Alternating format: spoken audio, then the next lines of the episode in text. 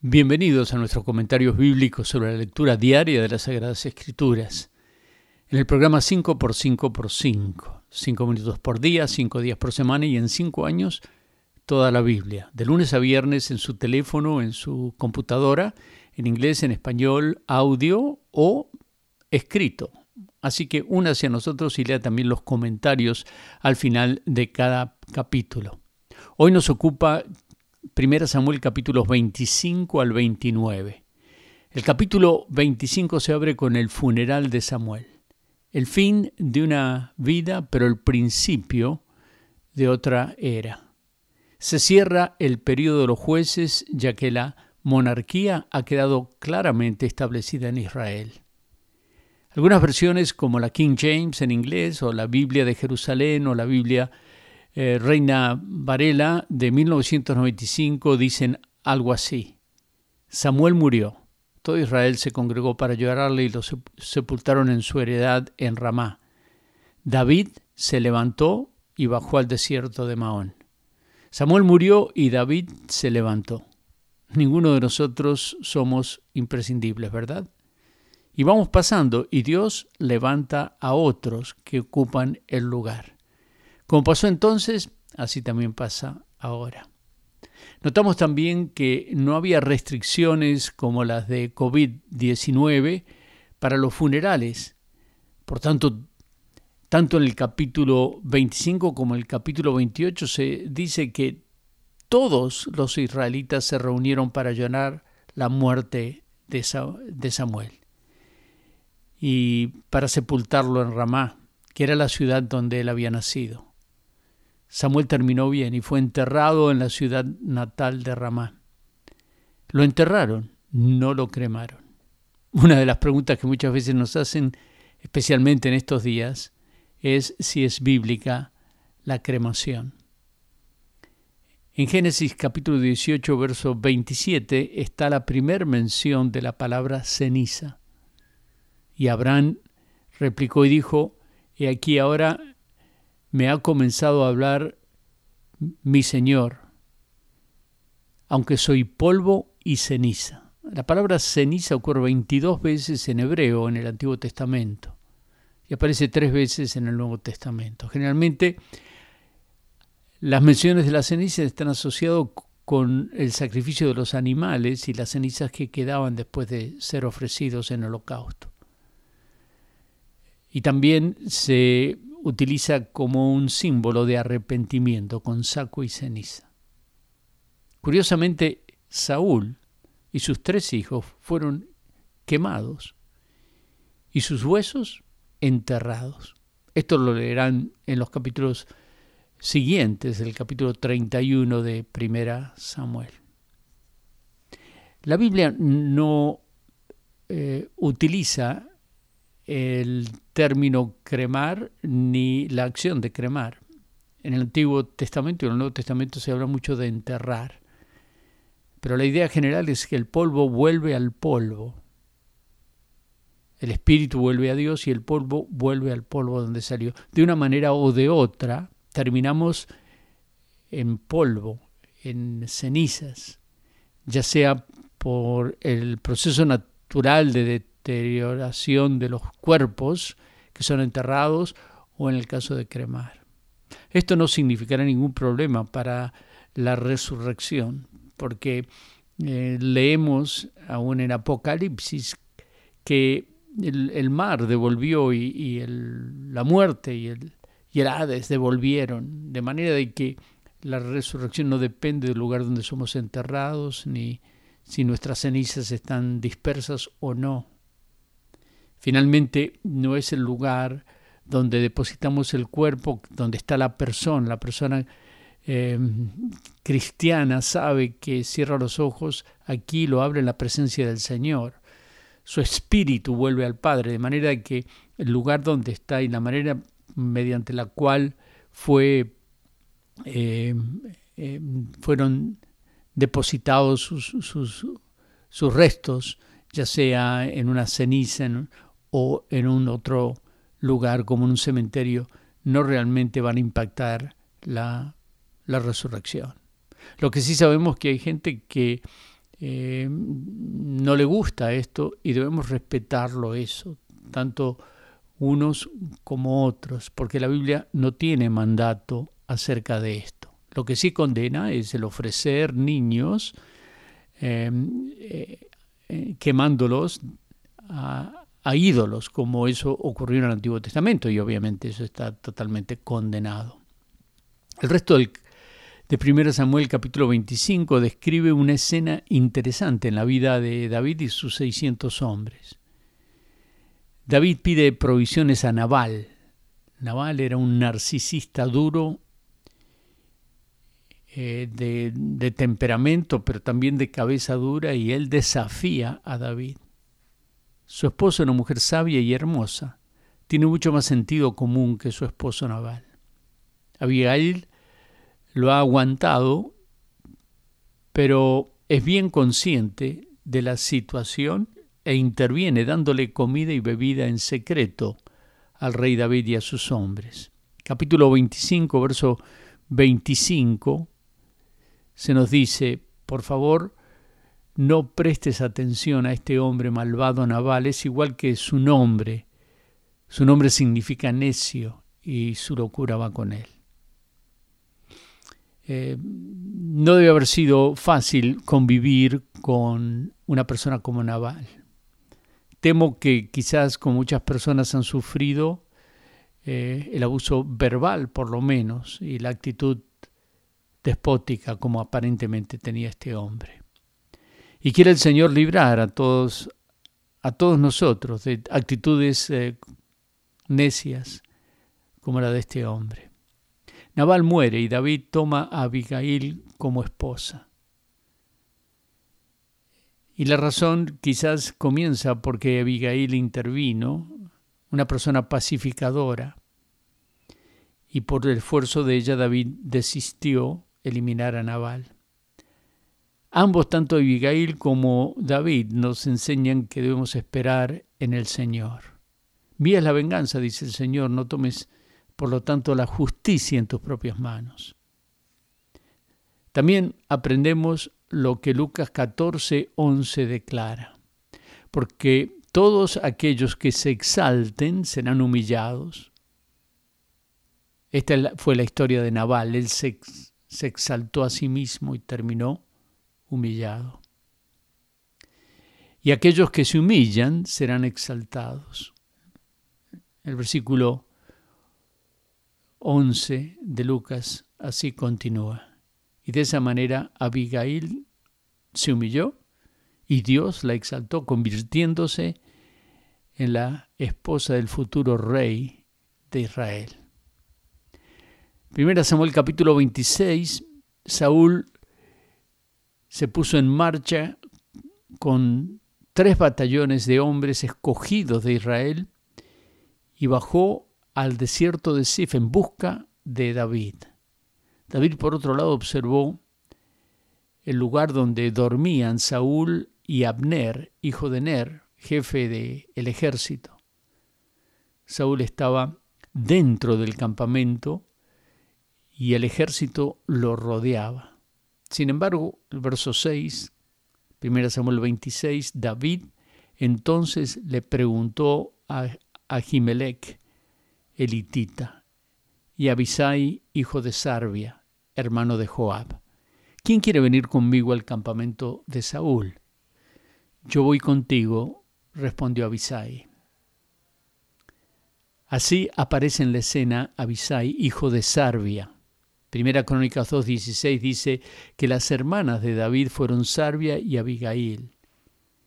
Y los tres hijos de Sarbia, es decir, los sobrinos de David, fueron Abisaí, mencionado aquí, Joab, quien llegó a ser la mano derecha de David y general de su ejército, y Asael, un ágil maratonista, ligero como una gacela. Segunda Samuel, capítulo 2, verso 18. Volvemos al capítulo 26, verso 8. Abisaí, hijo, le dijo a David, hoy ha puesto Dios en tus manos a tu enemigo déjame matarlo. De un solo golpe de lanza lo dejaré clavado en el suelo y no tendré que rematarlo. Pero tal como David lo había hecho antes en el capítulo 24, David no quiere poner su mano sobre el ungido del Señor. Verso 12, David mismo tomó la lanza y el jarro de agua que estaban en la cabecera de Saúl, y los dos se marcharon. Nadie los vio, nadie se dio cuenta, pues todos estaban dormidos. No se despertaron porque el Señor había hecho caer un sueño muy profundo. Saúl se conmueve cuando se entera que David tuvo la oportunidad de matarlo otra vez, pero no lo hizo. Repito lo que dije la semana pasada, si estamos en desacuerdo con nuestros gobernantes, nuestro recurso es la urna, el voto, no la lanza. No es quemar negocios y destruir propiedad ajena. Esto es lo que estamos viendo en las ciudades como Portland, Oregon. Y no hace mucho en la zona autónoma, así declarada de Seattle, Washington. Fuerzas políticas como Black, Matters, eh, Black Lives Matter buscan desequilibrar el orden y cuyos principios de igualdad van más allá del color de la piel, declarando, declarando, por ejemplo, literalmente en su plataforma pública, hacemos espacio para que los hermanos y hermanas transgénero participen y lideren en nuestros rangos y fomentamos una red de afirmación homosexual. Es por medio del voto que debemos expresar nuestra opinión. Y cuando lo hacemos, miremos los valores morales del candidato o del partido. Si me gusta el candidato, pero él o ella está a favor de matar a los no nacidos, no puedo votar por él o por ella, porque la fibra moral es más importante que la personalidad. Pero si la persona es elegida, debo respetar el oficio de la persona y orar por él o por ella, como 1 Timoteo capítulo 2 nos enseña, nos ordena hacer. Esto lo aprendo del capítulo 26. Sí, es la misma lección del capítulo 24, pero tal vez sea necesario repetirlo en una época de caos moral y completo desdén de la autoridad. Y no nos dejemos llevar por todo lo que dice la prensa. Investiguemos porque hay cosas que no son aparentes, pero que están moviendo al país en una dirección equivocada. La otra pregunta que surge de estos capítulos es esta. El siervo de Dios, un siervo como David, puede desanimarse de tal modo que tuerza la verdad para proteger una causa. William MacDonald presenta en 1 Samuel verso 27 eh, este capítulo con las siguientes palabras. La presión de correr constantemente de un lugar a otro, manteniéndose siempre solo a un paso de la muerte, finalmente le pasó la factura a David. Y parece que su fe vaciló.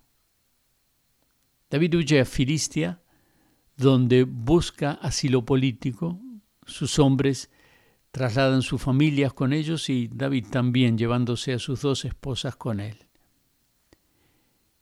David no quiere que sus acciones estén expuestas al rey y pide al rey que le asigne un pueblo en un lugar donde quedarse, en lugar de quedarse en la ciudad del rey.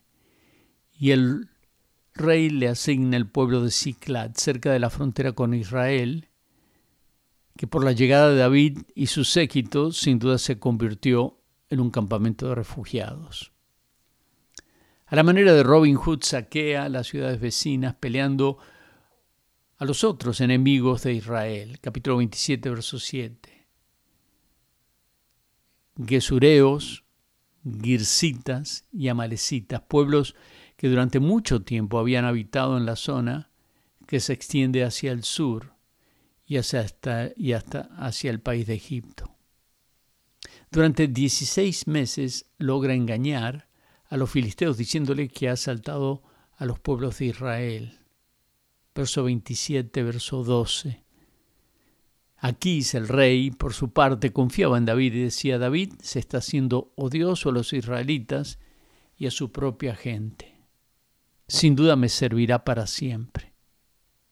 Sabemos que nadie es perfecto, pero cuando vemos las imperfecciones en alguien en quien, a quien tenemos en alta estima, como David, no solo nos desanimamos nosotros también, sino que tenemos la tendencia de juzgarlos y no reparamos en que tenemos un enemigo que siempre está tratando de destruir nuestra vida y nuestro testimonio.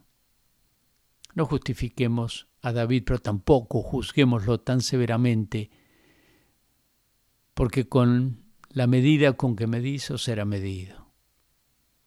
Y no miremos la paja en el ojo de nuestro hermano, más bien oremos para que Dios nos revele la viga que está en nuestro propio ojo. Uno de los parros más conocidos del 1 Samuel es capítulo 15, verso 22. Y con esto vamos a, al capítulo quizás más difícil de, de todo este estudio.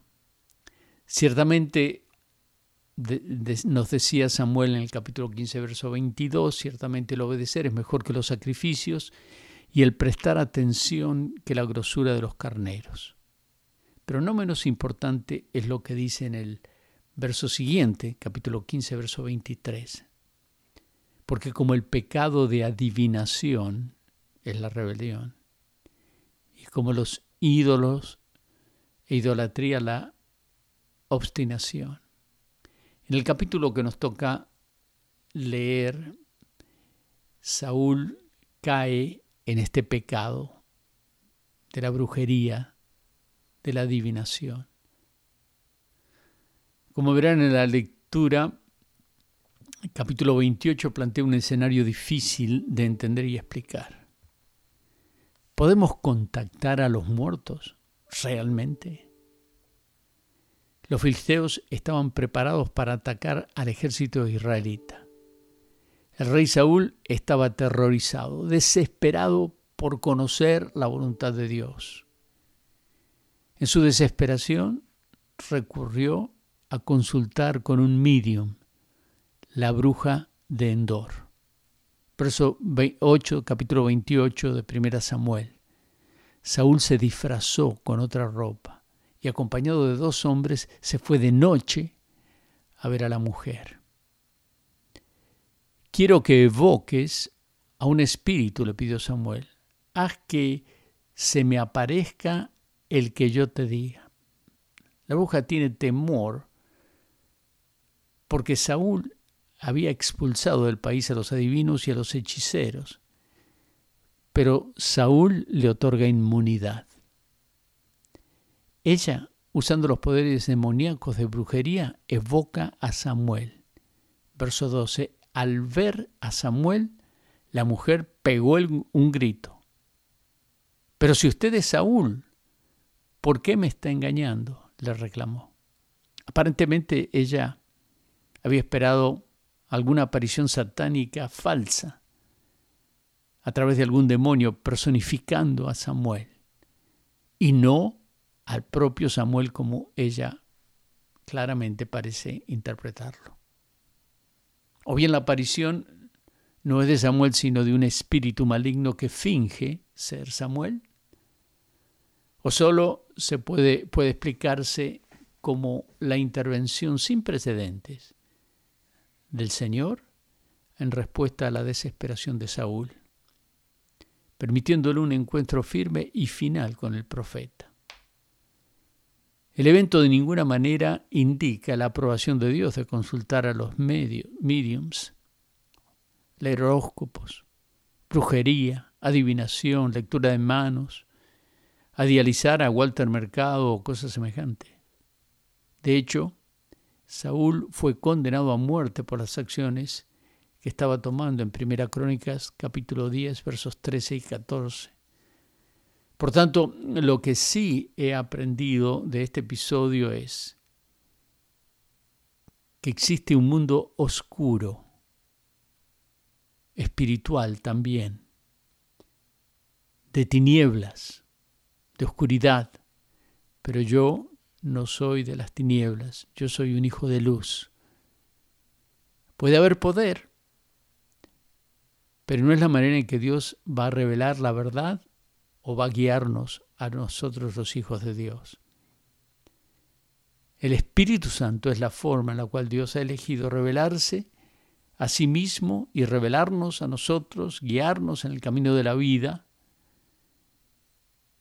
Y no voy a meterme con mediums, con adivinación, porque he elegido otro camino de vida, una forma de vida que Dios ha elegido para mí. Y así llegamos al capítulo 29 de Primera Samuel. Dios interviene como muchas veces lo hace de una manera inesperada. Los filisteos, con David en sus filas, se preparan para atacar a los israelitas.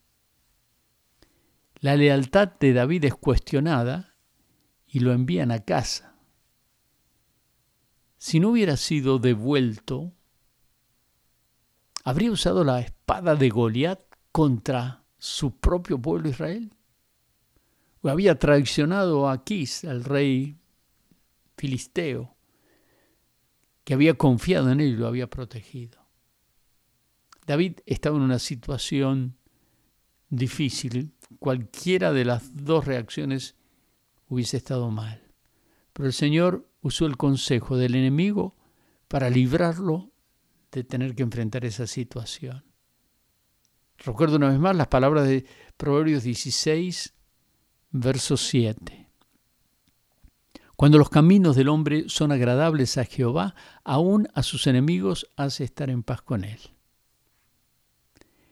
Esa es una gran verdad. Pero hay otra aún más importante cuando los caminos del hombre no son agradables al Señor? ¿Cómo terminarías esa oración? Cuando los caminos del Señor no son agradables al Señor, ¿qué? ¿Se acuerdan cómo comenzó la historia de Saúl? Cuando las asnas se perdieron. Bueno, en Isaías 53.6 dice, todos andábamos perdidos como suelen andar las ovejas. Cada uno hacía lo que bien le parecía. Nuestros caminos no agradaban al Señor. Pero Dios hizo recaer sobre su fiel servidor, su Hijo amado, el castigo que nosotros merecíamos.